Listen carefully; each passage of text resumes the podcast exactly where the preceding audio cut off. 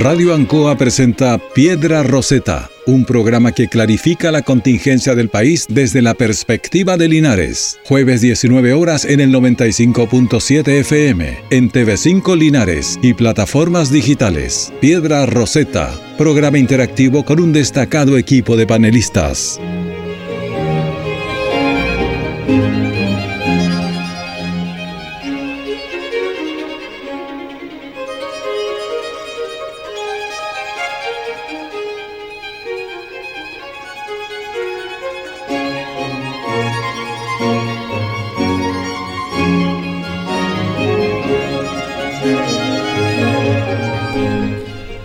Buenas tardes, clavada en Piedra Roseta, un programa de conversación y análisis político. Y estamos en la previa de un partido de fútbol bastante importante, la tercera jornada eliminatoria, Chile versus Perú. Hoy día se hará la justa del Pacífico. Eh, algunos dicen el clásico del Pacífico, pero la justa del Pacífico para poder determinar después de la semana amarga que vivimos en la semana pasada, ampliamente comentada respecto del Mundial 2030. Ahora estamos en la justa para ver si accedemos al Mundial del año 2026. Hasta el minuto con don Pablo Sepúlveda. ¿Cómo estás, Pablo?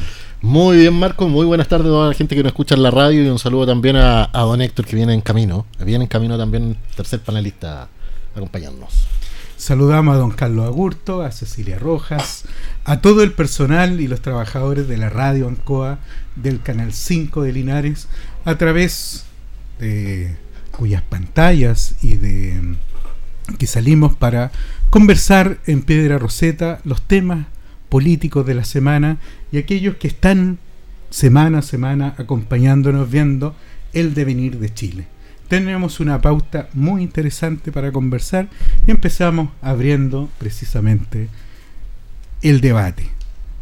Tenemos varios temas. ¿eh? Hay varios y buenos temas. Que se han, ido, se han ido perpetuando algunos, pero hay, hay, otros a los que hay que darle una vueltecita adicional. Pero, de todas maneras, creo que la situación más compleja hoy en día se presenta en el plano internacional contra eh, la situación que está sucediendo eh, entre el Estado de Israel y Hamas, eh, una organización de carácter terrorista, así está determinada, que tiene hoy día la ocupación de la franja de Gaza y que precisamente a propósito de distintos hechos de sangre durante este fin de semana que se han ido perpetuando. En la semana están, han establecido un estado de guerra allá en el Medio Oriente, con una historia bastante difícil, con mucha sangre, donde se han encontrado nuevamente eh, los árabes y los israelíes en una lucha sangrienta y que ha dejado lamentablemente a muchas personas fallecidas durante estos primeros días. Y esto es precisamente tiene que llamar a la reflexión, no solamente de la comunidad internacional, sino de todos aquellos quienes propugnamos la paz como un método de solución de las controversias. Damos la bienvenida también a don Héctor Hernández, quien se incorpora al panel. Muy buenas tardes, eh, gracias por eh, eh, la bienvenida me sumo a tus palabras. Eh, la verdad que lo que está pasando en el Medio Oriente en este momento es eh, gravísimo, pero sobre todo la preocupación por la gente que está sufriendo, de uno y de ambos lados. Después, obviamente, entraremos al, al fondo, pero la verdad que en este momento hay que pensar en esas familias, esas personas, hombres, mujeres, niños, que están sufriendo en una guerra. Y, y todos sabemos lo terrible que es una guerra. Bueno, iniciemos también el análisis porque acá hay mucha hay mucho tema político, porque este conflicto árabe-israelí permea prácticamente a toda la comunidad internacional. Chile es reconocido como un país que ha recibido muchos migrantes, tanto palestinos como israelíes, y por lo tanto hay también una preocupación de ambas comunidades. Eh, también el espectro político se ha pronunciado y precisamente son los gobiernos los que hoy día están buscando fórmulas, métodos para lograr la tan ansiada paz. Pablo. Oye, mira, qué bueno cómo, cómo hiciste la presentación, porque esto es un conflicto que, que hoy día se está dando entre Israel y Hamas, no el Estado palestino. Eso es importante de partida, hay que señalarlo, hay que diferenciar y hay que entender que el contexto de, de los países que están en conflicto, porque no es tan solo Israel con, con Palestina, sino que se van sumando conflictos históricos entre el Líbano, Siria, eh, Israel, por supuesto, y Egipto entre medio, que obedecen a culturas muy distintas a las nuestras. Entender que, por ejemplo, eh, Hamas, Hezbollah, son organizaciones paramilitares que están muy involucradas también en temas religiosos. O sea, son organizaciones, eh, de hecho, Hezbollah, eh, la traducción casi literal entiendo que es el partido de Dios, Sí. ¿cierto? Que mm, es la representación casi divina de una fuerza armada en, en el territorio. Por lo tanto, hay cosas que hay que entenderlas muy de fondo. Yo creo que aquí hay que hacerse una idea primero del contexto global de lo que ha venido sucediendo. Israel es un estado desde el 48, si mal no recuerdo, un estado de posguerra, ¿cierto? A pre- an- anterior eh, estuvo bajo dominación de Inglaterra, ¿cierto? De, y anteriormente del eh, estado otomano, del turco otomano. Eh, son situaciones que son complejas de entender porque obedecen no solamente a criterios socioculturales, sino que también religiosos, como decía yo. Son culturas que son muy ancestrales, son antiguas, eh, son familias también que están vinculadas intrínsecamente en estos territorios, son modos de entender el mundo también muy distintos a los nuestros. Por lo tanto, para ellos la forma en cómo actúan, cómo se enfrentan los conflictos es muy distinta a la nuestra. Y por eso es bueno hacer esa, primera diferenciación, que esto es un conflicto primeramente o, o inicialmente lo que está sucediendo hoy día entre Israel y eh, Hamas. Segundo, eh, respecto al concierto internacional, yo tengo dos miradas de lo que ha hecho eh, Chile particularmente respecto a esto, una buena y una mala. Primero, la, buena, eh, cómo se actuó rápidamente en Cancillería para poder eh, llegar a los 209 chilenos que estaban varados en, en- en- el territorio, ¿cierto? Para poder trasladarlo a una zona fuera del conflicto. Eso fue un actuar súper rápido, fue un actuar súper ágil, eh, fue una, un- un- una acción humanitaria que ya está siendo vista por otros países como una acción ejemplar por la rapidez con la que se desenvolvió. Ahí eh, Cancillería actuó muy bien, tomó contacto rápidamente con todas las personas que están, eh, no tan solo los que estaban de paso, sino que están contactando también a los residentes, chilenos residentes en eh, Palestina e Israel. Por lo tanto, se dio una, una situación muy bien armada. Creo que eh, esas son las cosas que ojalá pudiéramos estar hablando constantemente de este gobierno y hay que darle el punto. El segundo, no es muy bueno, que tiene que ver con la reacción del presidente. Eh, primera, primer, primer tema, no puede ser que el presidente, su primer comentario respecto al conflicto sea re- retuitear, retuitear a Carmen Hertz. O sea, no puede el presidente como jefe de Estado limitar su, su, su posición, su posición como jefe de Estado, limitarla a decir, concuerdo con lo que dice Carmen Hertz. Es el peor ejemplo comunicacional que se puede dar.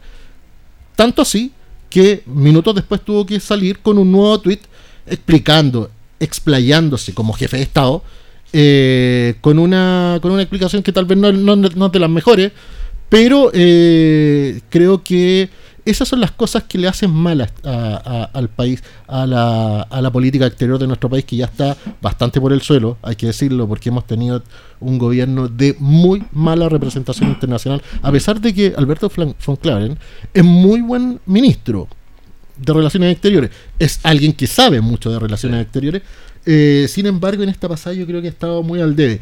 O no lo están escuchando, o, o está eh, acercándose a sus tercios de invierno. Don Héctor, tu impresión, tu mirada frente a este conflicto. Bueno, coincido con lo que dice Pablo respecto a los dos puntos. Déjame agregarte además eh, respecto al segundo punto que eh, solo complementar, no es ninguna novedad, ya, ya, estamos acostumbrados a que el gobierno en general, el presidente sobre todo, y en este tema, en este tema, tenga una visión bastante, no sé si antisemita, pero que se acerca bastante a, a lo que de, respecto de, de, digamos, bastante dura respecto de la, lo que consideran es la, la, la, forma en que el gobierno de Israel enfrenta el conflicto palestino.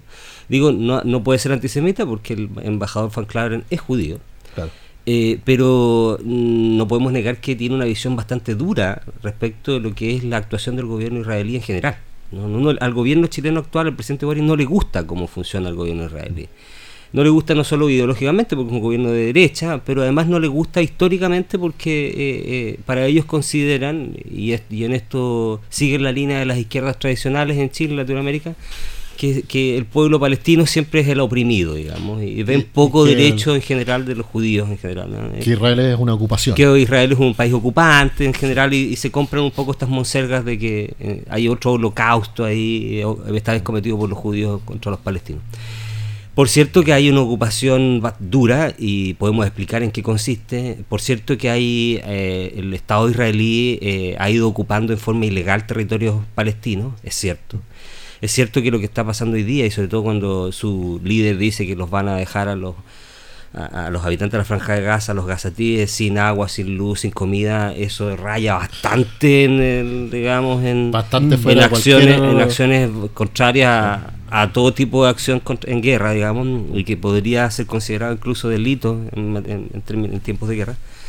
Pero es distinto eh, la reacción que tuvieron otros líderes chilenos, digamos. Ahora, eh, esto hay que matizarlo también, como bien tú lo dijiste, con la gran cantidad de judíos y palestinos que tenemos, y árabes en general, árabes en general que hay en Chile, no solo palestinos. Eh, Palestino es una zona, un territorio de, de, del Medio Oriente. pero eh, hay, hay, una comunidad palestina. Hay, hay, una comunidad sí. palestina, se dice que es la, la primera más, la más grande después del mundo sí, palestino, sí. después del territorio del mundo.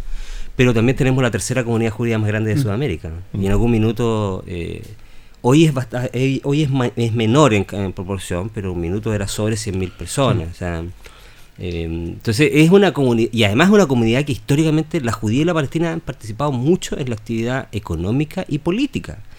Recordemos que nosotros tuvimos un presidente de la Corte Suprema que era de ascendencia judía, eh, Teplinsky, no, no, este, eh, no me acuerdo de este, ¿ya? da lo mismo, pero hemos tenido autoridades, tuvimos un ministro del Interior eh, judío, hemos tenido ministros palestinos, o sea, la verdad que ambas comunidades han funcionado en Chile muy bien y no han retrotraído el conflicto a Chile. Entonces, la verdad que algunos políticos de, de, de, de izquierda, sobre todo el señor Jaude, yo creo que ha, él, él, se ha cometido ese, ese pecado de retrotraer el conflicto eh, palestino-israelí a la política chilena y eso lo hace mal, digamos. Pero para cerrar, eh, tampoco, vuelvo a insistir, no me sorprende, eh, por eso, pero además por la ineptitud del gobierno en general en, en, materia política internacional. Vimos lo que pasó con esta feria en, París, digamos, pero también, y déjame sumarlo, con el viaje del presidente a China. Eh, toda la información que ha salido hasta el último minuto, leí ayer incluso un, una extensa información que apareció en, un diario de circulación nacional. Primero, el desaguisado del avión. ¿Cómo es posible sí. que el presidente haga seis escalas porque no tiene avión? El viaje estaba programado y es lo han dicho todos, el viaje más importante en materia de política internacional del presidente de todo el gobierno. Pero ¿cómo es posible que el avión lo manden a reparar y no, no esté listo para esta época? O sea, ya ese es un problema.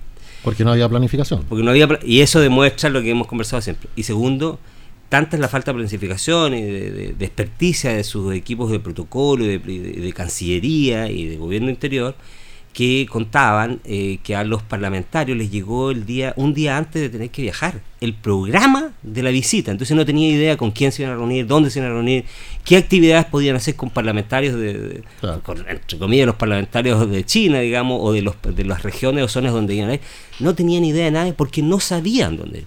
Además, hubo parlamentarios que se bajaron a última hora porque eh, por condiciones médicas no podían viajar esa cantidad de horas. Por ejemplo, el senador eh, Castro. Castro.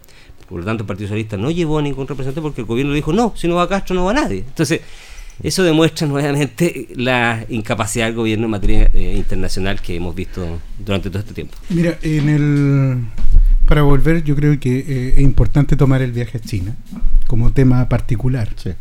Ahora, eh, mi reflexión respecto de la situación que está en el conflicto que actualmente está en una situación de guerra, eh, donde precisamente hoy día se le ha entregado el poder a las armas para resolver esta situación. De hecho, ambas partes han señalado que no es el tiempo ni del diálogo, ni de buscar cese al fuego, ni de buscar alguna fórmula de solución pacífica, y tal como lo decía Pablo, asusado también por los otros países que de una u otra manera van estableciendo eh, políticas, alianzas, van reflotando, digamos. Antiguas alianzas y que permitan mantener este suerte de statu quo dentro del Medio Oriente, que es una zona muy estratégica precisamente para Estados Unidos, muy estratégica. Se ha visto una actuación muy opinante, muy activa de parte de los Estados Unidos, a diferencia de otras potencias mundiales que básicamente hoy día están, han estado bregando por la paz. Y eso no solamente porque tiene una repercusión en el conflicto mismo, sino también por lo que señalaba Héctor, que también en algunos países tiene repercusión a nivel interno. Claro. No cabe duda que la posición que pueda tener Estados Unidos y el presidente de Estados Unidos sí tiene una repercusión interna, precisamente porque el contrincante que ya se está visualizando para la próxima elección presidencial, Biden, eh, que es Donald Trump, es, ha sido siempre un activo eh, partícipe de las decisiones más extremas mm. que puede haber tomado el Estado de Israel. Claro desde el cambio de capital para de Tel Aviv a Jerusalén, otras situaciones que han en cierto sentido generado incomodidad y problemas en el avispero. Mm. Entonces, esa situación también empieza a, traerse acá.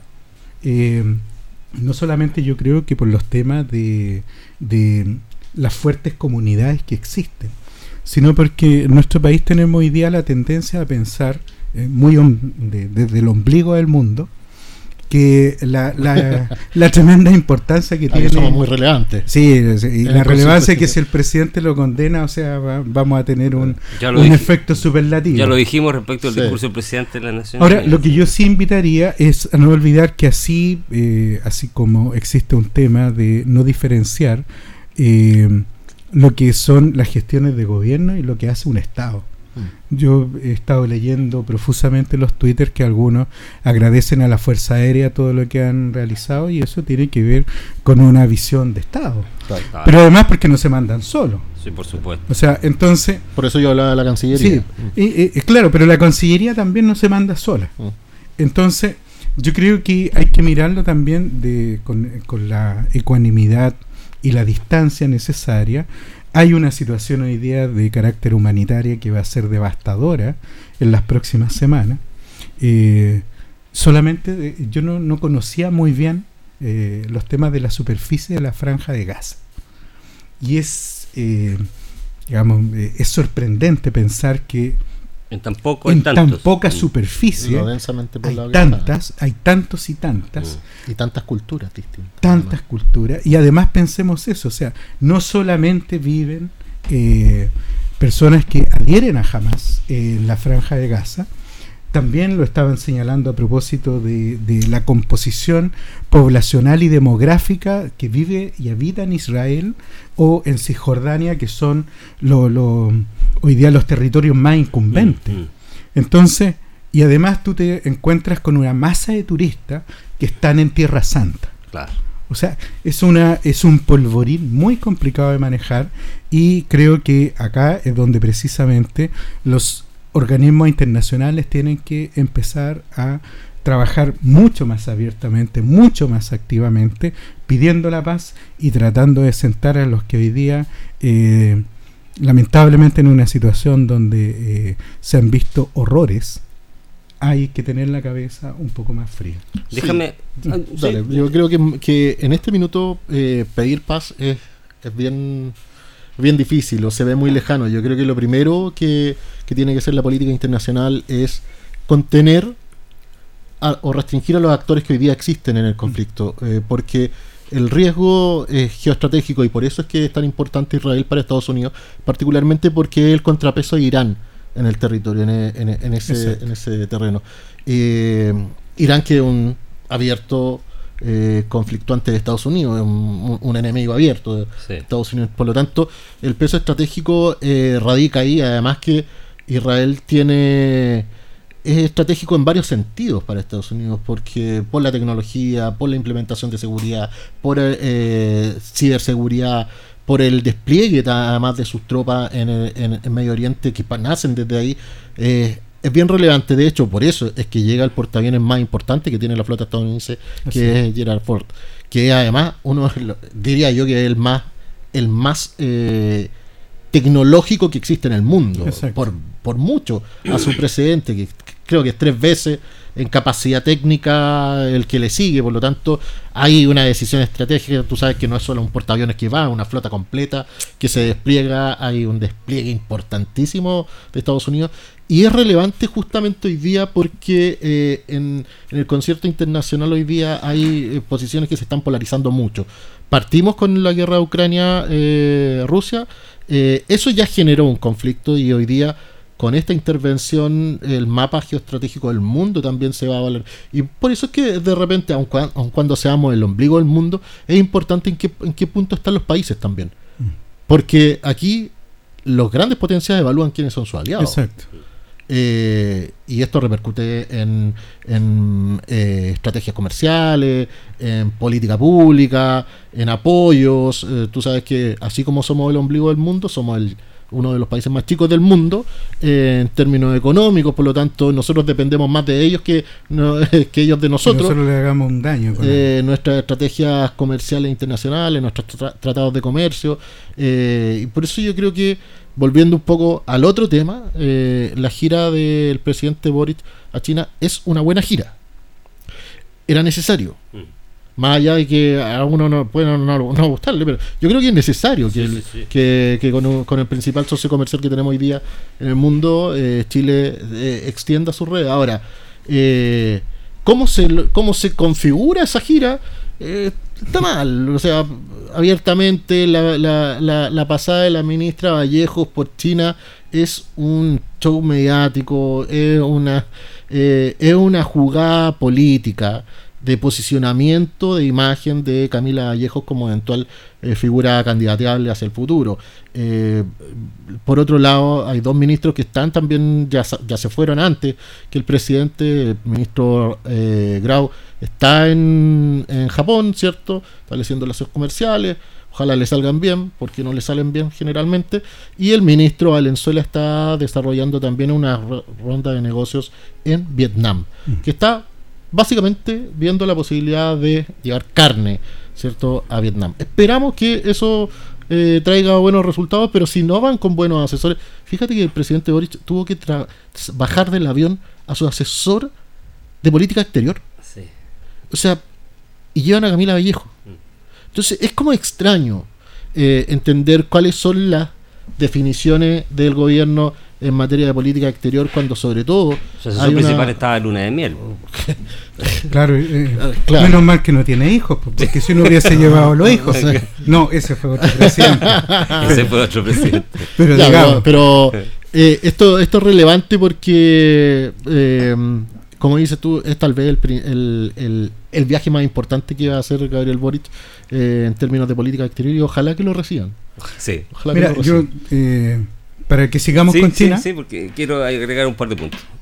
Pero no, de, de Israel quiero agregar. Ah, de Israel, ya. eh, cerremos Ya. El, el- el primer tema y nos metemos Ya, más de so- cabeza. lo para agregarlo de Israel, eh, que es el conflicto tan complejo de explicar y de encontrar solución, y coincido contigo, es tan difícil llamar a la paz ahora que es lo que uno desea. Que estamos en efectivamente. estado de guerra. eso Pero es tan difícil. Primero, porque hay dos cosas distintas en este proceso. Como para hacer la diferencia con la guerra de Ucrania. Primero, que a, Rusia eh, le interesa su existencia. O sea, los rusos, por mucho que amenacen con las bombas nucleares, atómicas y todo lo demás, los rusos jamás van a lanzar una bomba atómica porque a ellos les interesa su existencia, les interesa se- seguir viviendo, funcionando y ser potencia. A diferencia de Irán que a- a Irán, como bien lo dijiste tú, es una, una, un, eh, una cultura y un régimen gobernado por la religión. Y donde el fanatismo religioso, ya lo vimos con la ley Sharia, ya lo vimos con las protestas, con lo que significa guiarse por una religión, importa más que incluso la vida. Ya sabemos que para ellos la vida, eh, el premio eh, para llegar al, paraíso, digamos, a, vivir con odaliscas literalmente, que es el sueño que les dicen que van a cumplir aquellos que se inmolen. La verdad que eso te demuestra la diferencia de la actitud que puede tener un, grupo de personas, en este caso un Estado, respecto de cómo enfrentar una guerra. ¿Y por qué digo esta diferencia? ¿Y por qué hace diferente este conflicto respecto a los otros? Porque los iraníes sí están dispuestos a utilizar bombas. Porque a los iraníes les importa poco su vida. Porque esta vida es menos importante que la vida que trasciende, la que pueden tener después de la muerte. Entonces, los iraníes juraron, cuando se constituye el Estado de Israel, la eh, eliminación del Estado de Israel. O sea, una de sus razones de política pública, interna y externa es la eliminación del Estado judío. Por lo tanto, eso, eso es como eh, mar para Bolivia dentro de la constitución de los bolivianos. O sea, son cosas intrínsecas. Entonces, por eso es tan peligroso. Eso es una cosa. Y segundo, eh, la situación de Palestina y mantener a Palestina tal como ha estado, en la pobreza, subyugada por movimientos terroristas, también es una cuestión que le ha convenido durante mucho tiempo a las naciones árabes circundantes. Arabia Saudita, que es un país riquísimo, todos sabemos lo que significa, mm. no ha invertido nunca plata para sacar de la pobreza. Tú sabes que hay dos campamentos que tienen como 800.000 personas entre los dos campamentos dentro de la misma franja mm. de Gaza. ¿Por qué esas naciones árabes, que son riquísimas, no han invertido en Palestina? ¿Por qué Estados Unidos y muchos países europeos invierten en Israel, pero por qué los mismos países árabes no invierten en Palestina? Entonces, Claro, se dice en el fondo que detrás de esto hay una intención geopolítica de mantener vivo la pobreza, la hambruna, eh, la pesadilla que viven los palestinos porque les conviene políticamente para mantener al enemigo Israel y mantener este punto en contra de Estados Unidos. Finalmente, ¿por qué Estados Unidos apoya tanto a Israel? Porque Israel es el socio estratégico no solo político de Estados Unidos, sino también militar. Mm. Estados Unidos ha vendido armas a de Israel durante mucho tiempo. Y eso no vamos a negar aquí la, historia. Se saben muchos conflictos donde al final las, armas fabricadas por Estados Unidos e Israel terminan en países terceros habiendo sanciones, habiendo impedimentos y llegan a través de terceros países. Y uno de esos países es Israel. Entonces, eh, lo vivimos en Chile cuando tuvimos la cuasi guerra con Argentina. Mm. O sea, ¿quién nos colaboró en un minuto? Israel. Entonces, solo para cerrar este conflicto que es tan complejo de entender, pero estos son ingredientes para tratar de visualizar por qué es tan difícil conseguir paz en un sector donde hoy en día todos deseamos que exista paz, pero es muy difícil. Alguien me dijo por ahí que hay que desempolvar las revistas Hoy, Vea, de los años 80, ah. porque ahí está eh, eh, muy claramente explicado en qué estábamos en esa época, no hemos avanzado prácticamente nada.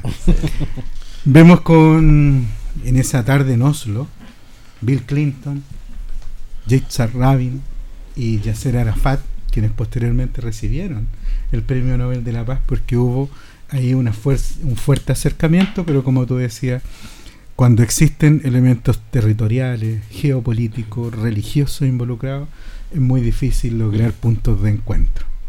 Pero China y, además porque, fíjate, son tan pequeños. Yo tengo un amigo, eh, no voy a decir su nombre, pero que vivió mucho tiempo por allá, y me cuenta que Israel es chiquitito, es como la mitad de la región del Maule. O sea, son países que tú, si tú, tienes la voluntad, los puedes desarrollar rápidamente, porque es lo que pasó con Israel. Y, y, la, y Cisjordania y la Franja de Gaza son más pequeños Entonces, efectivamente, tú podrías haber hecho políticas públicas, eso es querido, de verdad pero, hay una cuestión que también es relevante. Israel es el único país del, conflicto que es democrático. mm. La única democracia. La única democracia del sector. El Líbano, por ejemplo, es una casi una delegación de, de, Irán. Eh, de hecho, Hezbollah, que actúa en el Líbano, fue eh, creada al alero de los ejércitos revolucionarios de... De hecho, dominan casi una parte de la mitad del país, digamos. hay por eso hay lógicas que son, son muy difíciles de, de entender eh, desde la cultura occidental, eh, porque cuando tú hablas, por ejemplo, de pobreza también, eh, la pobreza para ellos es muy distinta a la que nosotros entendemos. se comprende de una manera distinta también la riqueza. Para ellos es distinta, cuáles son sus necesidades, muy distintas también. Fíjate, y a eso sí, tú le, le, haces el ingrediente de que son estados militares. Además, además donde su eh, prácticamente la totalidad de la población es movilizada. De hecho, dentro de los testimonios que se escuchan, dicen, bueno, acá en Israel nadie anda en la calle porque están todos movilizados. O sea, y las personas que están hoy día refugiadas es porque no están en el frente. Entonces, movilizados, llamados a sí, hacer el- llamados eh, precisamente a integrar, integrar o a el integrarse al ejército. Claro, hombres y mujeres hasta los 40 años. Exacto, entonces ahí, ahí hay toda una lógica, como tú bien decías, que es muy difícil de aprender, de tomar, eh, y en muchas ocasiones eh, la ideología Mm. Con la cual nosotros eh, resolvemos generalmente el 2 más 2 en, en Chile eh, queda colgando en estos temas. Y tal vez por eso mismo es, es tan difícil la, la relación de Israel con sus pares porque es la cultura más occidentalizada Sí, que hay en el, sí, sí, sí. eh, en, el- eh, en- Sí, en sí. ese territorio, por lo tanto es más difícil esa, esa vinculación. Entender esos, ca- Sí. esos códigos, claro. Oye, y desde el Medio Oriente tenemos que pasar al Oriente, Sí. completo. Allá donde pretendía llegar Colón, pero se encontró con América. y precisamente desde América un vuelo está eh, en pleno proceso de la visita del presidente Boric y delegación Mm. hacia China. Ya venía adelantando por los panelistas. Yo, eh, dentro de las muchas cosas que se discuten, ¿ah? y lo quiero poner como un tema, esto me parece mucho como lo- los reality. Eh, nuestra política reality. ¿Usted es bueno para ver, para ver reality? No, para nada, pero de hecho sé que hay dos reality. Y uno lo dan, y como que lo dan a la misma hora, y viene otro. No. viene otro. Pero sí, eh, eh, los elementos de los reality me da eh, para darle contexto al, al- a mi opinión. Esto es como el reality. O sea, hoy día lo que antiguamente era la camarilla, la cocina, la conversación, el secreto, lo que tú quieras, eh, la planificación hoy día se hace a la vista. Y por lo tanto todos lo- los ajustes, desajustes, problemas, eh, no sé, eh, situaciones de agenda, planificaciones, eh, los cambios de planes, las bajadas, las subidas, están a la vista. Mm.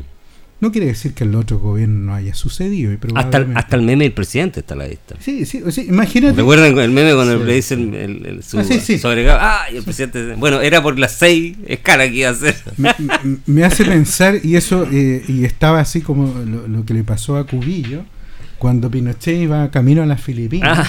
Ah, y- le dicen hasta aquí no va, entonces ese, ese error le costó el puesto A a Cubillo. Hernán Cubillo en su momento. Gran canciller, que hay que decirlo de todas Entonces, maneras. Por, por eso te digo, o sea, el, todos estos temas cuando se discuten y están a la, a la vista, eh, generan, por cierto, una situación que hay que poner ojo en que cómo lo están haciendo los equipos.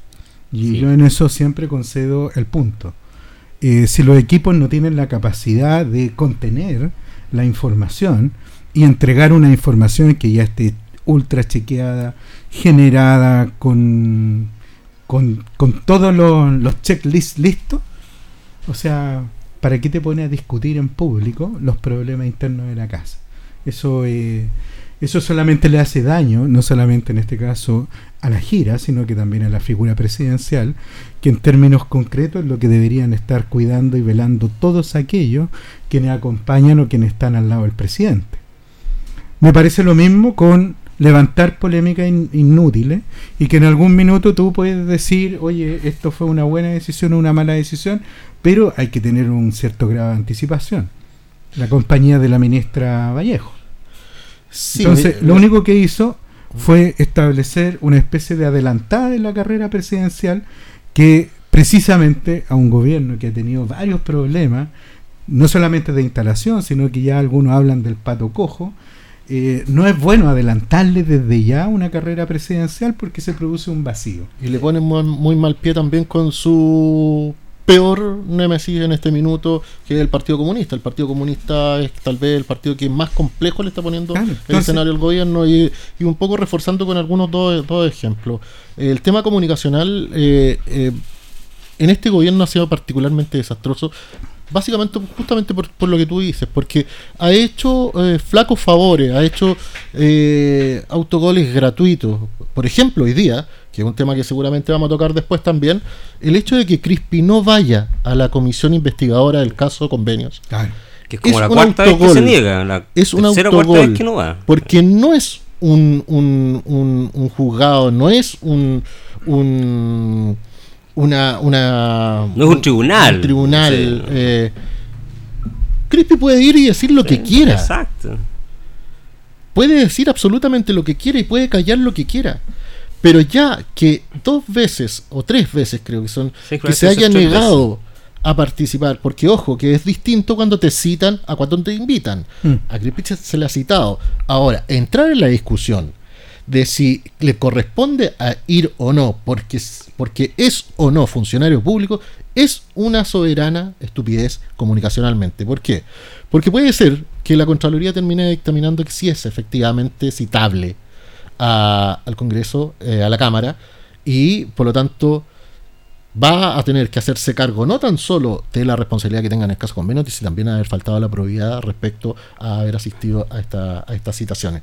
Y es una cuestión que es bien, bien relevante. Tú, tú fuiste funcionario público también, tú estuviste en gobierno, Marco, y a mí me llama mucho la atención la explicación que da Mm. Crispy de no ir a, a, a la, a la Cámara por, por señalar que no es un funcionario público. Lo, lo extraño, porque es eh, un funcionario contratado en horarios.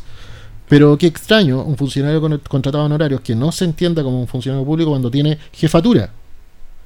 Tiene un vehículo a cargo, tiene un chofer, tiene secretaria, manda a la, tiene jefatura por sobre los demás asesores.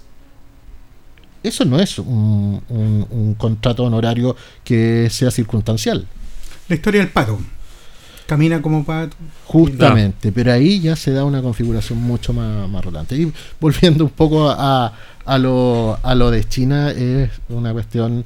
El viaje, mira, yo de verdad que espero que le vaya bien al presidente, pero ha tenido eh, comunicacionalmente muchos desaciertos. eh, ojalá lo logren. eh, y ahí yo, yo hago el, el paréntesis porque parece que ya está tambaleando la posibilidad de que lo reciban Xi Jinping eh, y que eventualmente podría bajarse esa reunión. Que esa es la reunión relevante Es para el presidente Boric. O sea, si el presidente, si eso se conforma, la verdad que.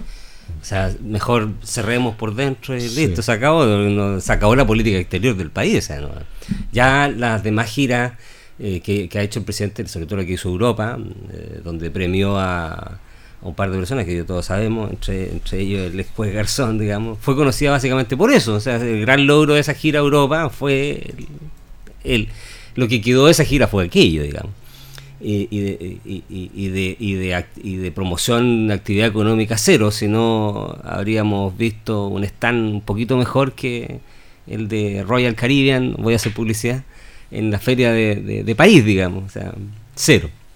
Pero volviendo al tema de China, y, esperando que efectivamente se reúna, porque aparentemente se reúne con el presidente del Congreso del Pueblo, digamos, eh, un par de empresarios, una charla en, el, en una universidad, eh, visita un- una industria que es BID, que, es una, que anunció una inversión en Chile, y la reina, la joya de la corona, la reunión con Xi Jinping. Eh, la presencia de la ministra, para ir al punto político, eh, eh, digamos, la ministra Vallejo, eh, antecedida por la visita muy curiosa del el diputado Winter, que se supo esta semana que viajó a China hace unos días atrás y sin pedir permiso al Parlamento. Simplemente se fue. Bajó, voló a China, no sabemos a qué, pero no pidió permiso al Congreso, no pidió permiso al Parlamento. No sabemos en qué calidad, aparente- fue en calidad de parlamentario, pero dice que no, o sea, muy raro. Eh, aquí viajó a amarrar reuniones con el- los dirigentes del Partido Comunista, a, a generar nexos nexos económicos con democrática, No, hablando no. con los comunistas. no sé, es, es bien curioso lo que pasó con el, el señor eh, Winter. Eh, pero Quizá quería conocer la torre de Pudong. pues algo, algo, algo, no sabemos qué fue a hacer, no sé, pues a preparar algo, o a visitar, no sé, pues tenía, o tenía muchas ganas de ir, tenía los pasajes comprados de antes, no sé, posiblemente, no O que confirmar los hoteles. O confirmar los hoteles, no sé, alguna cosa de la avanzada. Bueno, pero efectivamente el presidente, sobre todo llevando a la ministra Vallejo, dos cosas. Uno, la fuerza del Partido Comunista dentro del gobierno, o sea, indudable que es el, el partido que go- el Partido Comunista hoy día gobierna. El O que sea, golpea la mesa, diría yo. No sé si, si el que gobierna, pero el que golpea la mesa y marca la tendencia. Es- Pero finalmente eso es lo que importa en política. Así que, para Pero esos va, a un, efectos. va a un- a un estado que está gobernado por el Partido Comunista. Bueno, y la razón que se ha dado es precisamente esa, por la cercanía, la cercanía que tiene la ministra Valleja con el, con el Partido Comunista. Cercanía que históricamente el Partido Comunista Chileno no ha tenido necesariamente con China. Ah, no, el Partido Comunista Sí, Chileno no era no era pro chino propiamente tal, era pro pro-soviético. ruso, pro soviético, Marxista, leninista. Claro. Eh, entonces, no Claro, ahí está la es. diferencia. Entonces, bueno, te dice, a lo mejor es para limar esas asperezas y demostrar eh, hoy en día sí una especie de genuflexión real con el gran líder comunista que existe en el mundo. Eh, pero aparte de eso, eh, deja muy mal, parada a su ministra del Interior. pues, O sea, en un momento en que lo está pasando re mal la ministra del Interior tratando de sacar la famosa ley de usurpaciones. Oye, Carolina, todavía daba un, un capítulo entero. Sí. Sí, aparte. Y la verdad que eh, versus, Queda de vicepresidente. pero queda vicepresidente, claro. Vicepresidente. Pero versus esa, esa, esa digamos, eh, espada en el, en el hombro, literal, nombrando por el presidente Boris, nombrando como ca- caballera real, digamos, eh, el partido PPD le hace una reunión a la ministra Vallejo y también le da su venia. Bueno, un poco dispar la, la aproximación de apoyo, pero bueno, termina dejando muy mal parada a su ministra del Interior, que la verdad lo necesita, y es la ministra que está haciendo la pega, ¿eh? o nos guste o no nos guste, en este minuto la ministra está poniendo la cara y está poniendo el pecho a las balas, digamos. Eh, aunque no, no es muy linda la, la analogía, pero bueno, en este momento. Pero en el fondo la ministra está poniendo la cara en esta, en este, en esta situación. Y además poniendo la cara en el, en el tema del proceso constituyente, porque también la ministra está metida. Entonces, es, una es un poquito de quitada de piso a la ministra Vallejo, porque el presidente se va. A la ministra seis-. Perdón, la ministra Toá. Ah. Seis eh, escalas entre medio, con un- su séquito de amigos y de ministros, digamos. Eh, pero se va a China, pues, al otro lado del mundo, y aquí se queda la ministra Toá enfrentando el, problema. es que eso, yo- eso, digamos, no, no, no debería ser un problema. ¿sí? pero, pero para este gobierno ha sido un problema. Para O este sea, ver, sido la, un problema. la salida de la ministra eh, vocera de gobierno en pleno proceso constituyente que ha sido la, la bandera de lucha de los partidos que constituyen el partido, o sea, al gobierno hoy día, Sí. de hecho, del presidente, en este momento tan álgido que no se, que se vaya la el cambio de la constitución gobierno, era fundamental, era eh, bandera de yo- lucha. Yo, yo diría que, que sí es O sea, relevante. yo creo que decreció Ahora, el orden de es, prioridades. es- es muy es muy dispar la relación de eh, como decías tú eh, pugilísticamente la relación de combos que está recibiendo Carolina Toá versus los que recibe eh, Vallejo. Yo Vallejo. no sé si a Vallejo el último combo que le han puesto es porque apareció en una revista eh, de papel cuché. Claro. O sea, ese es- no es un combo. Y la compra eh, del auto, la compra del auto. eh, eh, es una cuestión de perogrullo, pero la ministra Carolina Toá, yo, yo de hecho veo que la ministra Toá arriesga mucho en este minuto, porque está en un, está caminando en el filo de una cuerda que está muy compleja. Eh, primero, en la relación con los parlamentarios. Los parlamentarios ya no la quieren ver eh, en el Senado y en la Cámara. No la quieren ver porque ha tomado una actitud que a mí me da la impresión que es por la presión que tiene.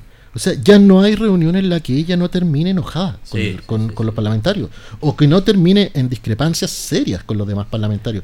Entonces, yo veo que la única ministra que está haciendo una pega de escudo para el gobierno es la ministra Toa. Mm. Y los otros ministros, en una suerte de Narnia, eh, algunos desde su perfil más técnico, eh, que ningún político es técnico ya hoy día, Sí.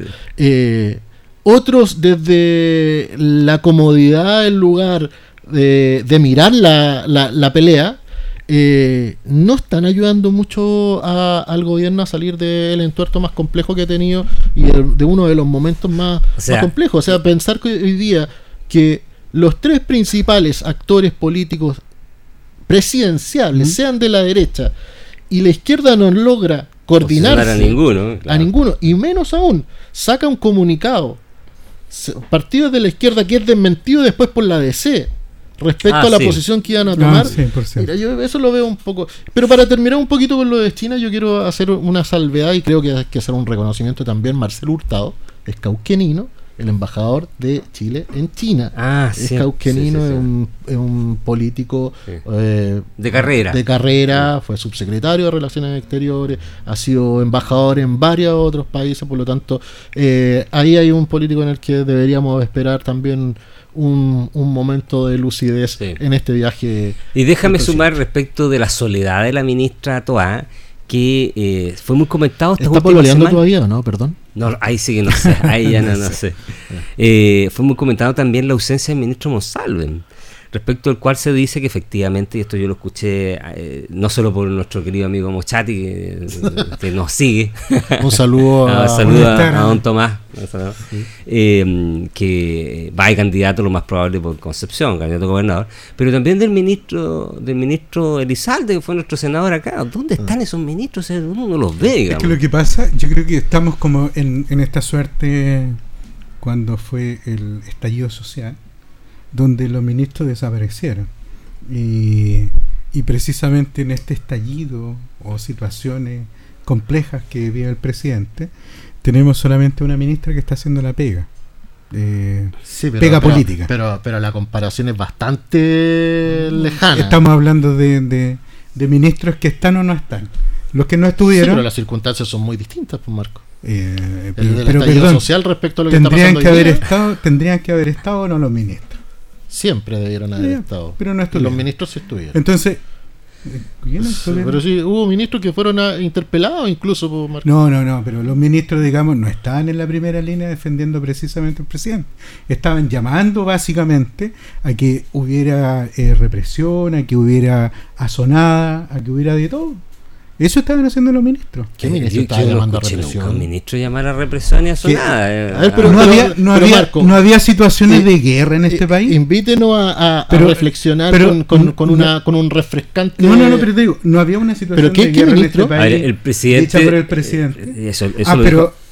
Sí, pero cuál, era, dijo que no. Pero ¿cuál era el ministro que llamaba a la represión? No, no, yo te estoy diciendo. ¿Dónde estaban los ministros?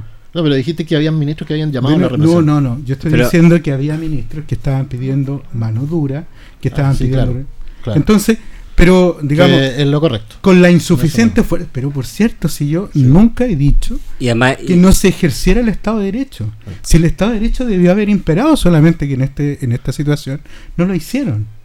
Y, en todo caso, que la, situación en todo caso la frase del presidente que ha sido explicada varias veces y el presidente no dijo que estaba en guerra contra el pueblo de Chile dijo que estaba ah, enfrentando una situación. y, los coreanos. sí, es que es, bueno eso sí efectivamente salieron cosas como esas pero eh, podemos retrotraernos a ese periodo o sea hay que volver a ese periodo y recordar cómo estaba la situación en el país en ese momento. me, me, me, trae a la mente lo, lo que se conversaba respecto a, esta, a este a este comentario que hizo Martina Rau del, del de este gallo que fue eh, beneficiado con el con el indulto. Con el, indulto, por estar con una polera de Colo Colo. Mm. O sea, sí, pues, eh, el, Estado eh, enjuicia todos los días a personas y le encarcela y no por eso eh, deja de, cumplir un rol y no por eso tú podrías decir que está atentando contra un chileno. Sí, pero eh, digamos, no decir que, digamos, eh, que los otros están en Narnia, eh, también es, llevarlo a un, a un, a, un, espacio que no existe. Yo, diría que es un momento muy distinto. Lo que sucede, sí, lo, que yo, acuérdate que, que, los vehículos fiscales no podían salir con logo fiscal. lo que yo sí concedo, claro, pero esa era una... Hoy, eh, hoy, hoy día las ministras están pidiendo cambio. Pero te digo, sí, pero y, y, y, obvio que una situación hasta que tiene que ser necesaria se transforme hoy día en un conflicto es que, es que, lleguemos a, comentar ese tipo de situaciones te demuestra lo degradado que está la actividad política. En la misma situación que yo. Y el debate político. Ah, precisamente lo que tú decías respecto de Crispy. O sea, esa, esa situación es inaceptable. Completamente inaceptable. Tan inaceptable como Sauerbaum señalando que le van a impedir a la directora de presupuesto asistir a la, comisión. ¿Por qué es inaceptable? ¿Por qué es inaceptable? Porque en este minuto... es un derecho que tienen los parlamentarios de ejercer. Sí, pero él, él solamente señala que es porque ella es la responsable o la culpable y atribuyendo responsabilidad y culpabilidad a la directora de presupuesto, que es quien tiene que dar cuenta del presupuesto que se va a someter a consideración del Congreso Nacional para que dé respuestas precisamente a las dudas que tengan los parlamentarios y dicen, no, nosotros no está el ministro. Está el ministro como así hace dos semanas tampoco se dejó entrar a Monsalve cuando se estaba revisando la ley de usurpaciones. Sí, pero, pero, por cierto, o sea... O sea, es una facultad que existe, por lo tanto yo no creo que sea eh, imprudente, si existe la, la, la, la facultad por parte O de la Cámara. antidemocrática, pues si es una No, no facultad puede que está no puede considerada ser. dentro, Ah, bueno, pero dentro es que del- ahí del- entramos al largo camino Sí. de, de- de lo que puede, eh, de lo que dice la ley o de lo que es permitido. Mira, si yo lo único que estoy diciendo Por es que algo si- se llama Estado Así- de Derecho. así- pero pero- si quieren así como la diálogo- facultad de veto. es, es que si quieren diálogo o la político, facultad de indulto. También. Sí, pues.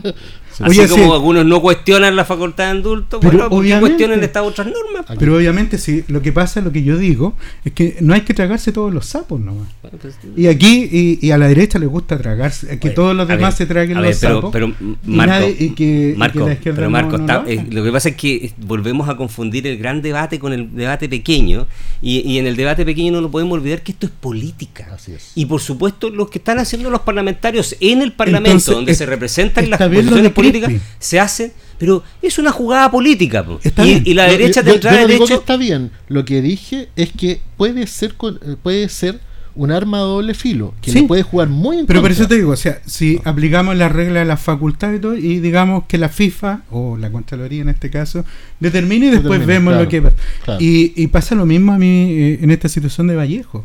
Pero tú dices la FIFA de, de Avalanche, de No, no, no, no. No, no, no. Porque- La, la última FIFA de Fantino no- nos dejó bastante mal parados.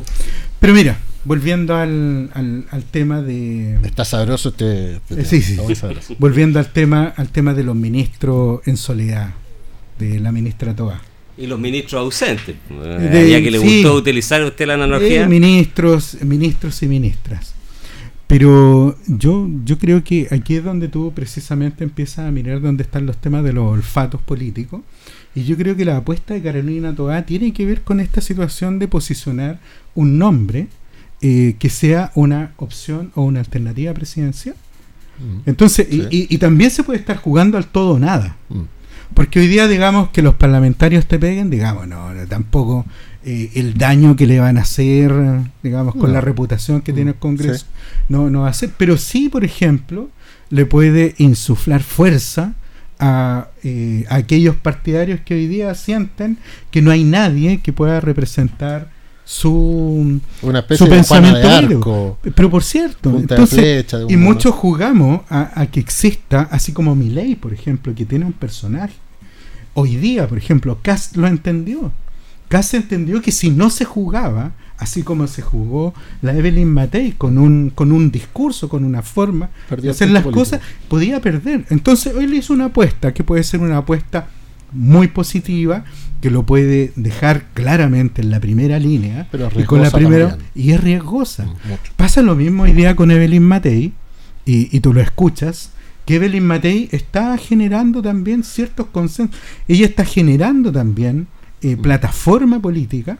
De hecho, The Clinic eh, señalaba el otro día que Evelyn Matei está desde hace un año escribiendo su programa de gobierno. Mm. Porque precisamente el que tiene ganas tiene que trabajar, tiene que pavimentar y tiene que cimentar. Sí.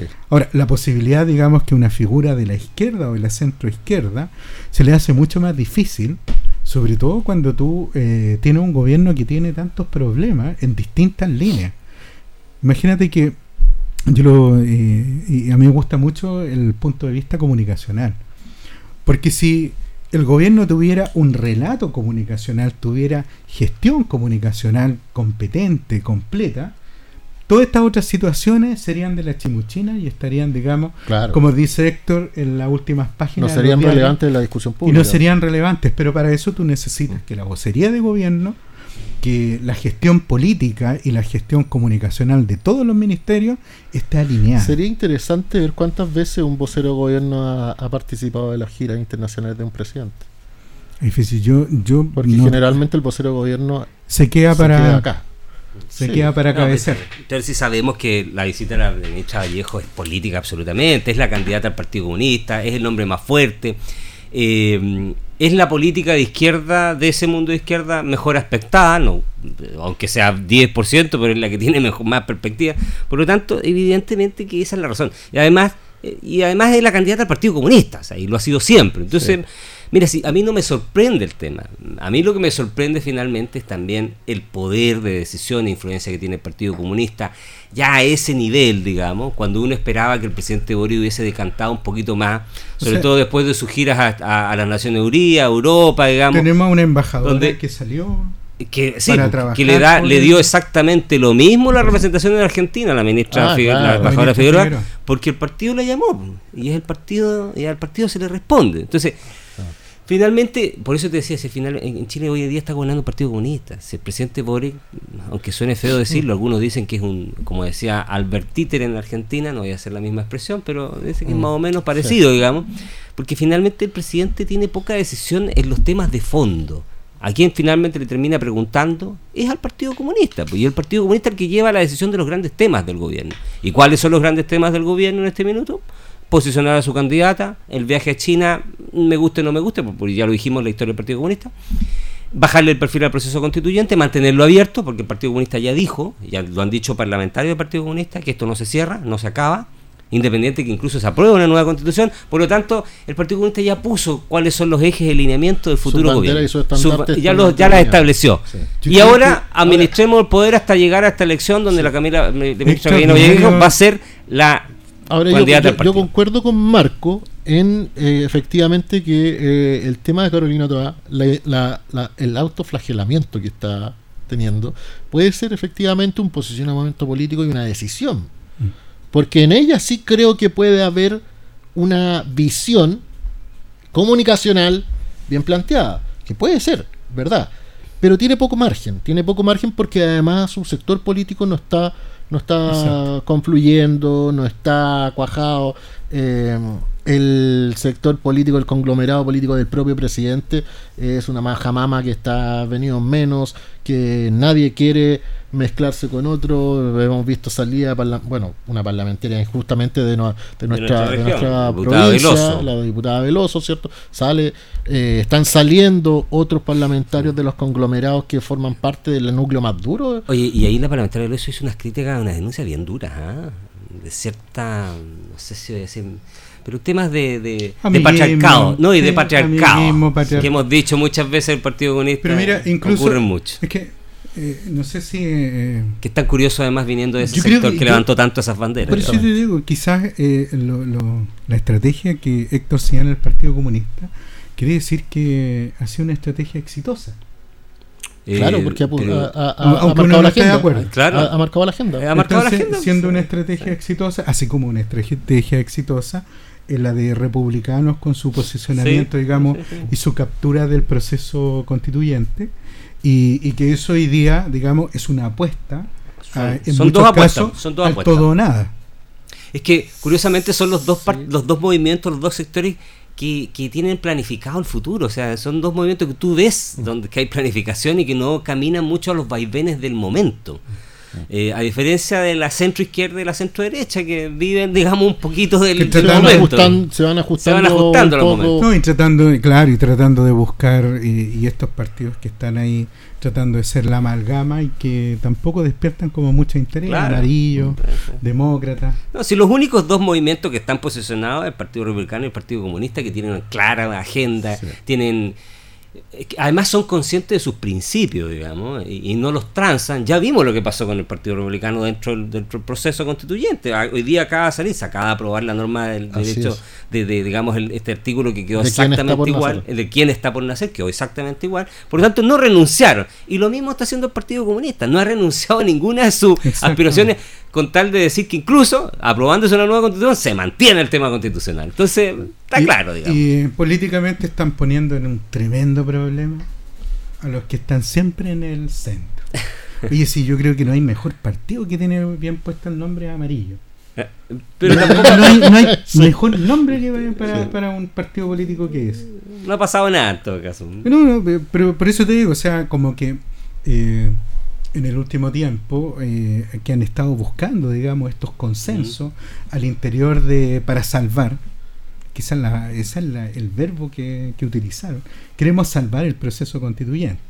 Entonces, eh, ¿cómo tú logras en este ámbito, digamos, con esta claridad con la que se ha hecho el análisis político, cómo tú puedes lograr eh, tender los puentes? y tener un resultado exitoso, que, digamos, eh, eh, no es poner cifras, pero digamos una constitución aprobada al 51, al 52, incluso al 60, algunos lo miran ya como un fracaso, o rechazada por el 51, por el 52. Ya el 60 era, era importante, fue el 64, ¿cierto? El, el, el rechazo en el proceso anterior. Claro, claro. Entonces, claro, o sea, es una situación bastante riesgosa tratar de estar en el bastante riesgosa de estar ahí en el medio tratando de que eh, juntar a estos grupos y que se obtenga, círculo. claro y que se tenga un resultado que sea provechoso complejo complejo bueno vamos a hacer la necesaria pausa después de tanta cosa en, este, en este panel de Piedra Roseta, el programa de conversación y análisis político por el Canal 5, la radio Ancoa. Volvemos en unos minutos.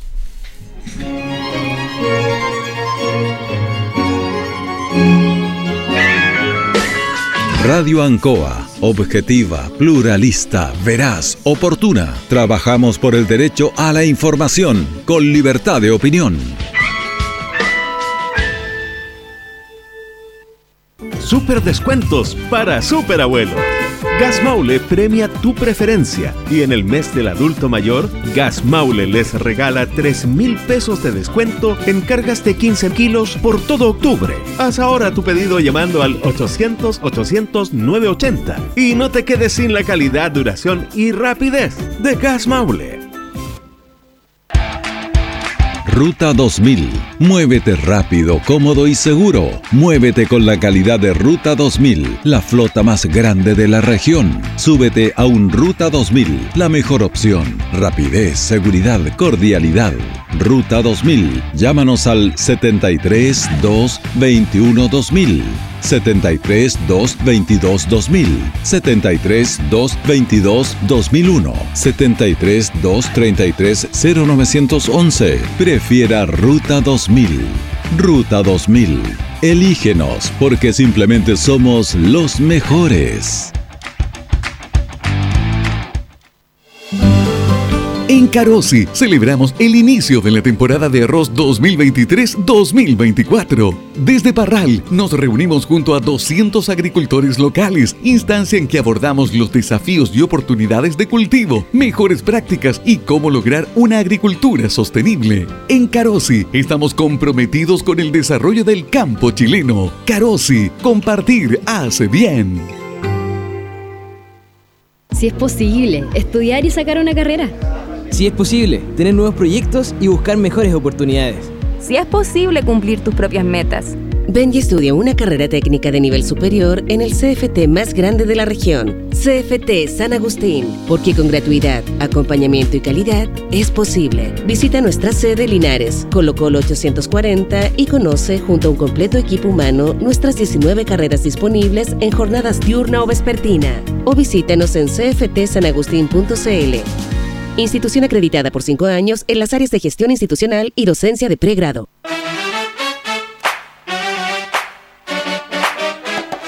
La mañana de Radio Ancoa te acompaña todos los días de lunes a viernes desde las 9.30 horas.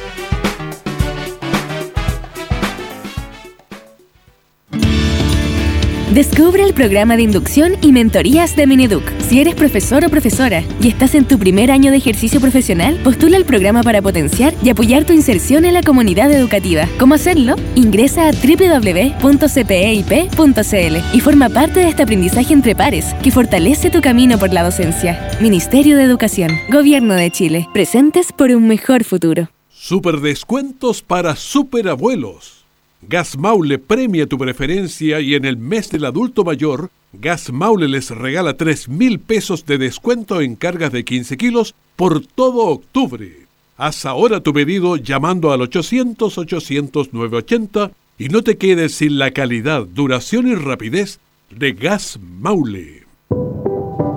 Arcatel Asociación Gremial de Canales Regionales de Chile, te informa que muy pronto cambiará la forma de ver televisión en nuestro país. Ya comenzó la transición de televisión análoga a digital y en pocos meses podremos disfrutar de una señal de televisión en alta definición y totalmente gratuita. Sé parte de esta nueva forma de ver televisión al alcance de todos. Adelantémonos al fin de la televisión analógica Más información en tvd.cl.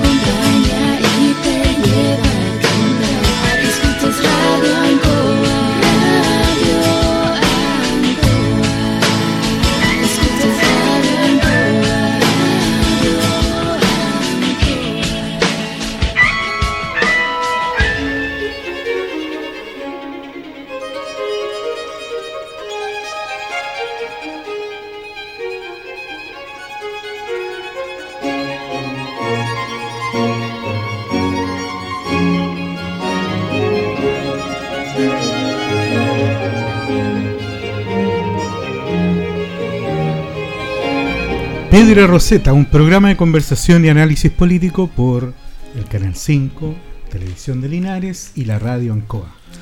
Para las plataformas digitales. Más las plataformas digitales. Los que lo siguen por Facebook, ¿eh? hay gente Oye, también yo he recibido bastantes personas que me han dicho, yo lo vi el otro día en algunas cosas muy de acuerdo, en otras para nada. Claro. Pero Así que vamos a implementar la habilitación del teléfono también. Exactamente. Para que nos puedan... Queremos escuchar también y que eh, tengamos como panelista también a las personas. Que nos escriban también a través conversar, que quieran también hacer eh, un contrapunto a lo que mm. estamos señalando y también nos sirve para poner en esta mesa la opinión de, la ciudadanía. La ciudadanía y quienes nos escuchan y nos siguen fielmente el por las transmisiones. El quinto panelista. Así es que conversemos un poquitito del proceso constituyente y quizás toquemos un ratito a Argentina, que está en una situación bastante compleja. ¿eh? Déjame partir por ahí, por lo último. Partamos por Argentina. Que tiene elecciones, si no me equivoco, ahora el 22 o 20 de octubre. Está ahí, en, la, está en, el horno ya, está lista la elección argentina. Donde eh, aparentemente lo de Macri se ha ido decantando, perdón, lo de Milei se ha ido decantando, eh, digamos, bastante a su favor. Eh, ocurrió hace dos o tres días atrás que el presidente Fernández, eh, en nuestra eh, terminología podríamos decir, se presentó una denuncia en contra de Milei por el presidente de la República, o sea, por el presidente Fernández presentó una denuncia en contra de Milei, acusándolo, digamos, de generar una especie de, estampida y de digamos, de, en contra de la moneda, claro, en contra de la moneda argentina, llamando por un, comentario que hizo como economista finalmente respecto de la fuerza de la moneda argentina. Y, eso déjame unirlo al tema de la moneda chilena, porque hablamos poco en general nosotros de cómo está nuestra moneda, porque resulta que dentro de las monedas más devaluadas en el mundo hoy en día, la moneda chilena es una de las más devaluadas en el mundo. Entonces, también a veces nos olvidamos un poco que ese reflejo que está viviendo Argentina con el poco poder que tiene su economía, eh, a propósito de la poca fortaleza que tiene su moneda, es un fenómeno que también estamos viviendo en Chile. Lo que pasa es que, claro, pasa un poco desapercibido en Chile porque nuestros otros indicadores económicos y, el hecho de tener un Banco Central independiente que maneja un poco los tipos de cambio eh, y, y donde se supone, entendemos que hay una visión mucho más profesional, eh, impide ver esa repercusión respecto de la fortaleza del peso chileno y lo importante que es para la economía, pero, pero también habla de, eh, de, cómo ha ido eh, decreciendo nuestra capacidad como económica nuestro prestigio internacional, porque eso también incide finalmente el que nuestra moneda esté tan depreciada en nuestra capacidad crediticia internacional, en que nos aumentan los intereses para pedir créditos, porque los empresarios finalmente piden crédito, el Estado también pide crédito, el Estado se endeuda, como lo que pidió el ministro eh, eh Marcel hace unos días, recuerda, nuestra famosa deuda externa. Nuestra famosa deuda que nosotros no teníamos hasta hace muy poco tiempo. De hecho, Chile había pasado a ser un país acreedor o sea, éramos un país que en vez de tener deuda prestábamos dinero. O sea, olvídense, esos tiempos eh, ya parecen lejanos y esos tiempos fueron hace cuatro años atrás. Yo te diría antes, y eso está estudiado. bueno, pero, no, pero, no, mucho tiempo atrás, digamos. Desde el 2010. Claro.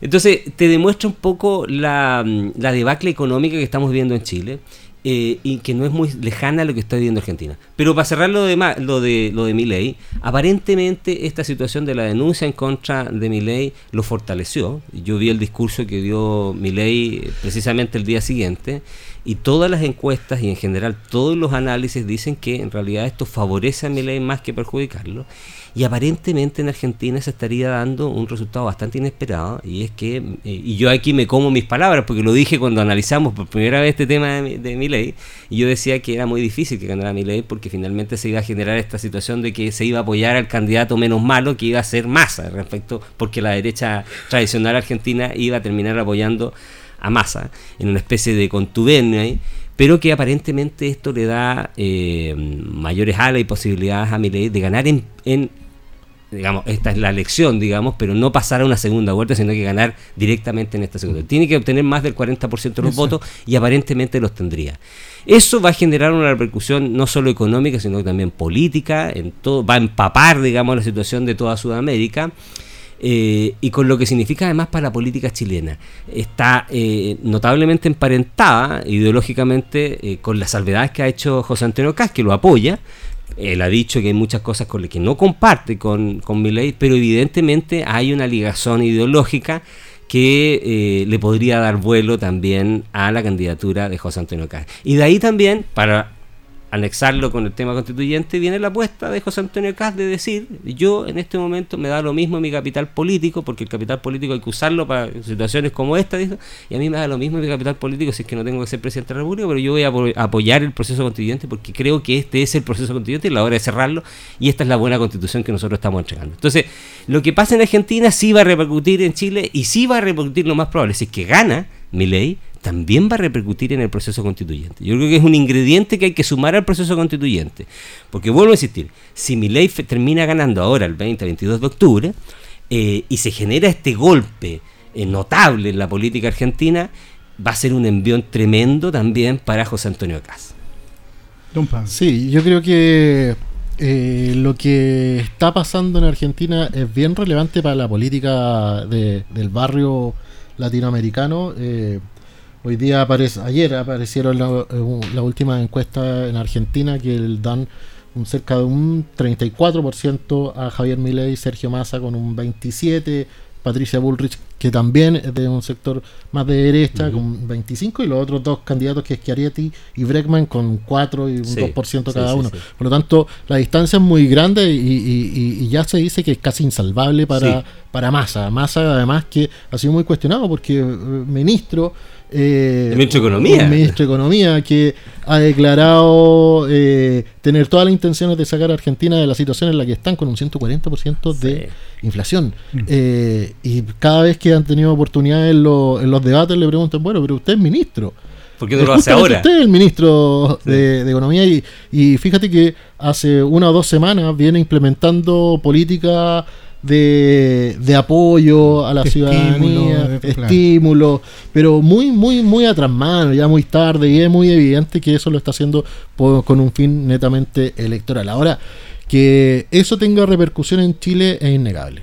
Es innegable, porque como lo hemos conversado en varias oportunidades, en política las energías tienen mucho mucha relevancia. Eh, lo que pasó, por ejemplo, con republicanos en Chile tiene que ver no tan solo con, su, con sus objetivos primarios como partido, sino que también con una sensación que existía en la ciudadanía de justamente buscar a alguien que pusiera mano dura. Mm. Y creo que eso es lo que están buscando la gente hoy día eh, en una política que ya dejó de ser de buenas costumbres. Eh, es una política que se, se está buscando política más agresiva para enfrentar problemas que son complejos. Eh, hoy día en Chile estamos en una situación bien compleja que no sé si todos logran dimensionar la situación en la que estamos. Eh, yo sé que hay muchas personas que buscan morigerar la crisis en la que se encuentra nuestro país, crisis en materia de empleo, crisis en materia económica, eh, las empresas están cerrando en nuestra región, hemos visto cómo están cerrando grandes empresas también. Y, Hoy día se anunció en Punta Arena, estaría cerrando una empresa pesquera importantísima, perdón, en Puerto Natales. Sí, en Puerto Natales. Se no, Guachipato estuvo hace una semana.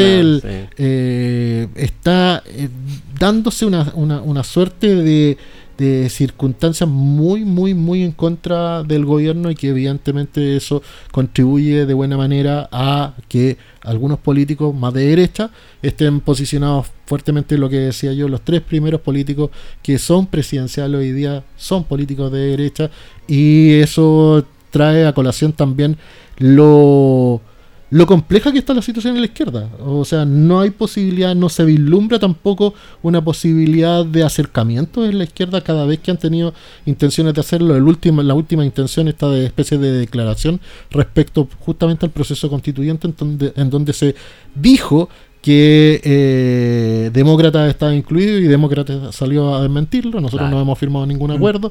Por lo tanto, hay una cuestión que, que, que, es compleja en materia política y que está, es compleja para la izquierda en materia política y que está eh, demostrando las carencias que hemos conversado hace mucho rato, falta de cohesión, falta de programa y falta también de una estrategia conjunta.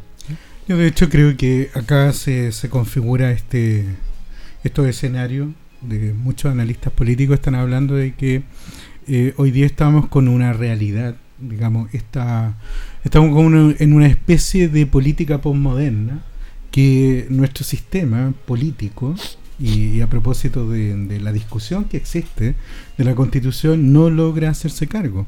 Seguimos hablando de situaciones muy eh, orientadas hacia el principismo y no estamos viendo las complejidades que tiene la realidad actual desde el punto de vista económico, la globalización, la inmediatez de las comunicaciones, la crisis de la democracia representativa, los problemas de los caudillismos, los liderazgos, etcétera, etcétera, y son largos, etcétera, que finalmente los partidos políticos no tienen hoy día la capacidad de tomar y de darle una respuesta que sea coherente a la complejidad de los problemas que enfrenta la población. Mm. Y además con un mínimo de paciencia. Eh, porque antiguamente tú estabas dispuesto a que por tu ideario político eh, a pasar ciertas zozobras, a generar ciertos periodos difíciles, e incluso se hablaba de, lo, de aquellos periodos en que tú tenías una luna de miel, después de la luna de miel tenías un periodo de gobierno y después venía el problema del pato cojo. Hoy día ya no, existe, en esas diferenciaciones tan rotundas. De hecho, la luna de miel ahora se acaba incluso mientras es presidente electo. Sí, claro. De hecho, estamos, como en la política. Estamos como en esa política de stand-up mm. que decía Copano. O sea, nos encanta eh, ensalzar a una persona mm. que pueda salir de presidente o presidenta para el otro día estarlo haciendo pebre pedazo y lo que eran sus virtudes pasan a ser los peores defectos. Eh, porque además estar en política es una situación hoy día también muy poco confortable. De hecho, eh, uno de los cuestionamientos que habría que establecer es que en situaciones de crisis o en situaciones críticas desde el punto de vista económico, político, de todo lo, de todo el espectro eh, que tiene que ver con la vida de las personas, eh, ser hoy día político es una situación de privilegio. Mm. Te pone no solamente dentro del porcentaje de las personas más ricas del país, mm. por conceptos de ingreso, de estabilidad, eh, de, y, por eso en muchas ocasiones el aparato público termina siendo asaltado. Mm por una cantidad de funcionarios. El botín, Es un botín. Y eso también la persona lo empiezan a percibir en, el, en el día a día, de que eh, el Estado, en sus distintas dimensiones, municipios, servicios, ministerios, eh, y el Estado mismo como tal, eh, sigue engordando, sigue generando todas estas situaciones de verdadero monopolio estancado de poder. Mm versus lo que le está pasando en el día a día. Al ciudadano común, claro. Y ahí te empiezan a, bombardear con el tema. No, es que el problema no es cómo se está haciendo la política. El problema es la permisología. Ah. Entonces, pero nadie se hace cargo de resolver los temas de la permisología. Le decía a Pablo antes de entrar a la... Esperemos que sí, hay un proyecto de ley. Yo le decía a Pablo, de hecho, antes de entrar a, a esto, eh, me, resultaba curioso como el tema del socavón hoy día ya es parte de la como de la farándula, o sea, entraron los residentes del edificio a sacar sus enseres, está saliendo el primero, vamos a ver cuál es su opinión, entonces eh, finalmente tú dices, oye, frente al tremendo escándalo que hay y las soluciones todavía son así como ahí eh, yo acepto lo de Narnia entonces, porque nadie te dice que lo que están haciendo realmente vaya a ser la solución o, y no vaya a ser solamente un parche y se está eh, inyectando una cantidad de recursos públicos que nadie está en capacidad de decir hoy día si van a ser bien gastados o mal gastados. Y eso si tú lo multiplicas por cientos. Mira cómo ha pasado casi al olvido el tema de la Araucanía. O los convenios. y, no es porque no existan, digamos, situaciones conflictivas. Mm. Se, se, están renovando los estados de excepción constitucional. No es porque haya desaparecido el problema de Araucanía. Entonces, esas situaciones estamos, digamos, eh, haciendo carpetas y la estamos juntando. Juntando y apilando. Y cuando llegue el próximo gobierno se va a encontrar también con la pila de carpetas que va a ser con una diferencia muy difícil de resolver. Déjame hacer un comentario, yo lo he dicho muchas veces, que mi gran temor como en la actividad política y económica de, del gran desastre que le podía ocurrir a Chile, eh, sobre todo cuando se hablaba de Chile-Suela, te acordarás, todo, incluso en la elección con Guillet, ¿te acuerdas? Y yo siempre te decía, o yo lo decía, a quien quisiera escucharlo, digamos, que mi gran temor no era transformarme ni en Venezuela, ni en Cuba, hoy en día en Nicaragua, ni nada. Mi gran temor era, era transformarme en Argentina. Y cuando yo hago esta, este, esta analogía, no es en el sentido negativo de, de, digamos, de transformarnos en Argentina en el fútbol, por ejemplo, ya que estamos hablando de fútbol un ratito más, que, que me gustaría más que eso, digamos. Eh, sino en la mediocridad de la actividad política y en la mediocridad de la toma de decisiones, de la inteligencia en la toma de decisiones. Eh, cuando sobre todo los países tienen la capacidad eh, de su gente y tienen los recursos naturales para ser una gran potencia.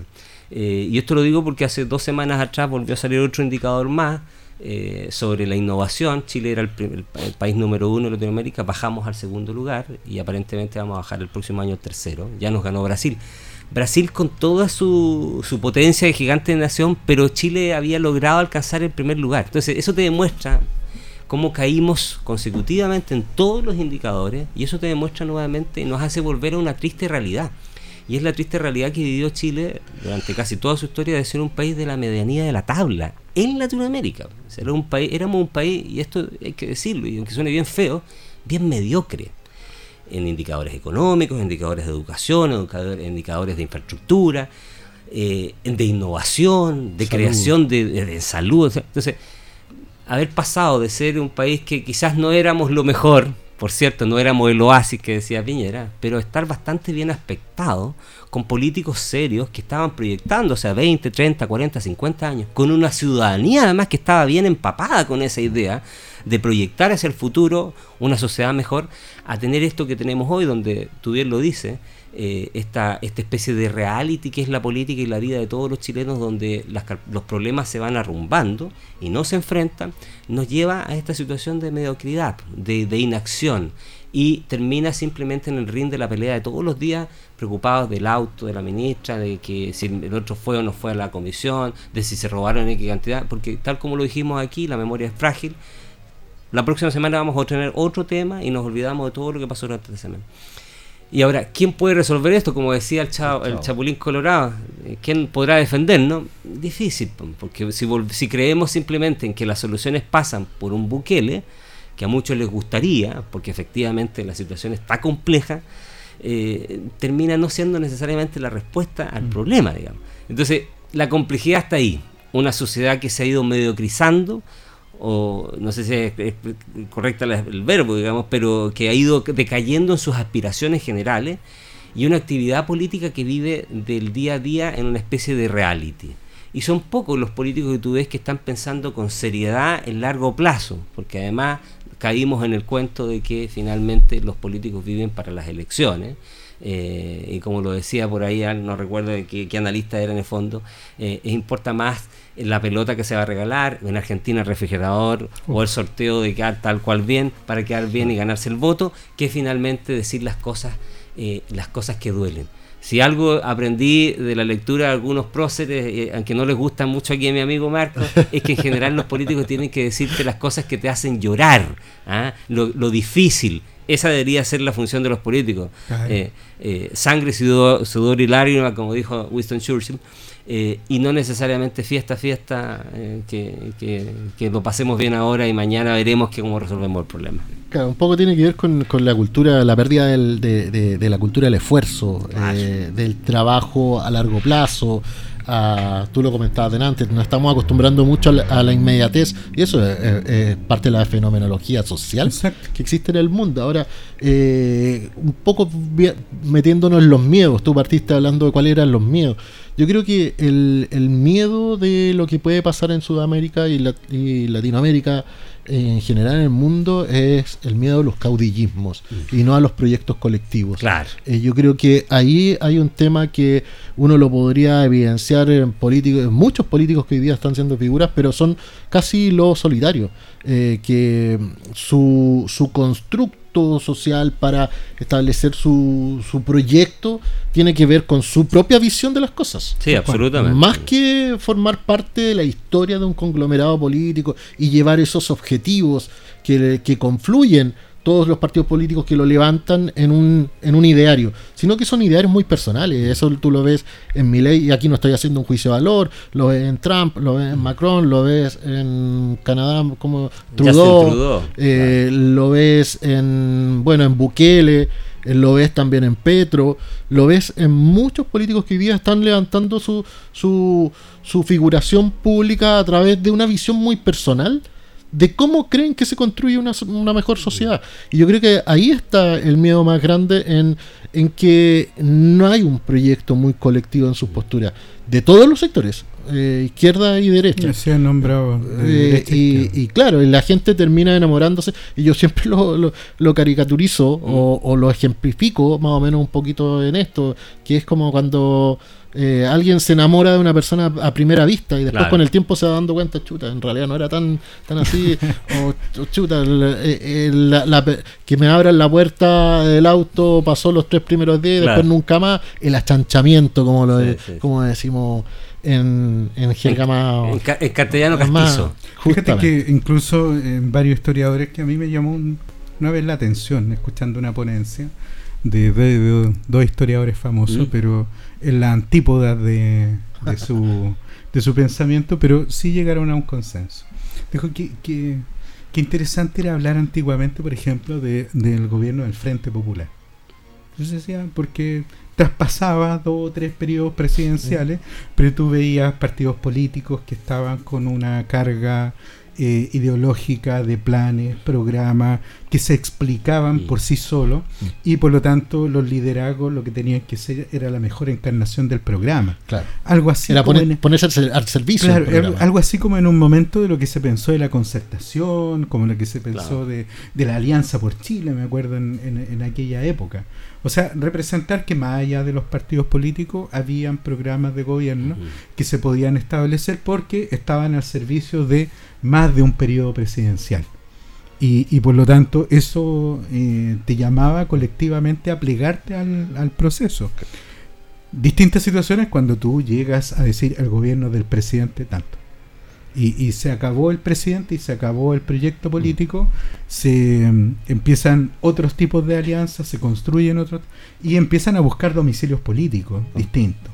Eh, en, en algunos casos fue bastante complejo y el hecho de que hoy día no se logre nuevamente esa amalgama, empezamos con problemas que son de difícil solución, digamos, para eh, un proyecto político más importante. Bueno, eso también tiene que ver mucho con lo que estábamos viendo del proceso constituyente y se le ha cuestionado también lo mismo, porque mm. se ha dicho que, en definitiva, eh, el proceso constituyente se está convirtiendo en un eh, programa de gobierno circunstancial a quien fuera el candidato.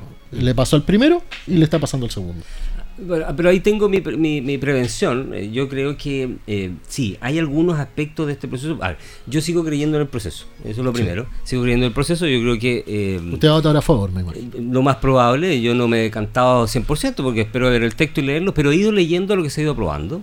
Eh, y que es una buena parte de... Que es una buena parte y en, y en, la gran mayoría estoy bastante de acuerdo porque me parecen bastante sensatos. Algunos aspectos sí, tengo algunos reparos, pero eh, finalmente forma parte también de quien, del juego democrático, digamos. O sea, hay un sector que ganó. Ahora, ¿podrá modificarse también aquello en el futuro? Por supuesto que se puede modificar, pero eh, si tú me preguntas hacer el parangón respecto de este proceso versus el proceso fracasado anterior y versus la constitución actual, yo creo que esta constitución no se escapa mucho de los pilares fundamentales que la democracia occidental moderna requiere, que Chile eh, tiene más o menos claro, derecho a propiedad, división de los poderes, ciertas instituciones que tienen que estar o no estar. Eh, eh, y, y, de ese punto de vista yo me manifiesto en principio bastante conforme con el proceso. Ahora, eh, esta última parte y ver qué es lo que sale finalmente y cómo se decantan cada uno de los grupos, bueno, por supuesto que también va a formar parte de la discusión política del día a día, de este reality que hemos ido señalando. Pero hasta el minuto yo veo que este proceso es bastante distinto al anterior. No, no me compro ese juego que dicen que esto es igual al otro proceso. No. Y, con corbata. No, no, no, no, no me compro aquello, no me compro Pero sí, vuelvo a insistir que hay algunos aspectos que podrán ser limados o morigerados durante no solo este último, esta última parte, sino también dentro del mismo proceso de eh, vigencia de la Constitución. 20 horas con 29 minutos, el Uruguay de Bielsa empató con Colombia. Así es que para los bielsistas es una buena noticia. 20 horas con 29 minutos, Pedra Roseta, un programa de conversación y análisis político. Hicimos repaso por muchos de los temas y evidentemente el tema constituyente va a tener que tomar un programa completo una vez que tengamos el texto puesto en la mesa.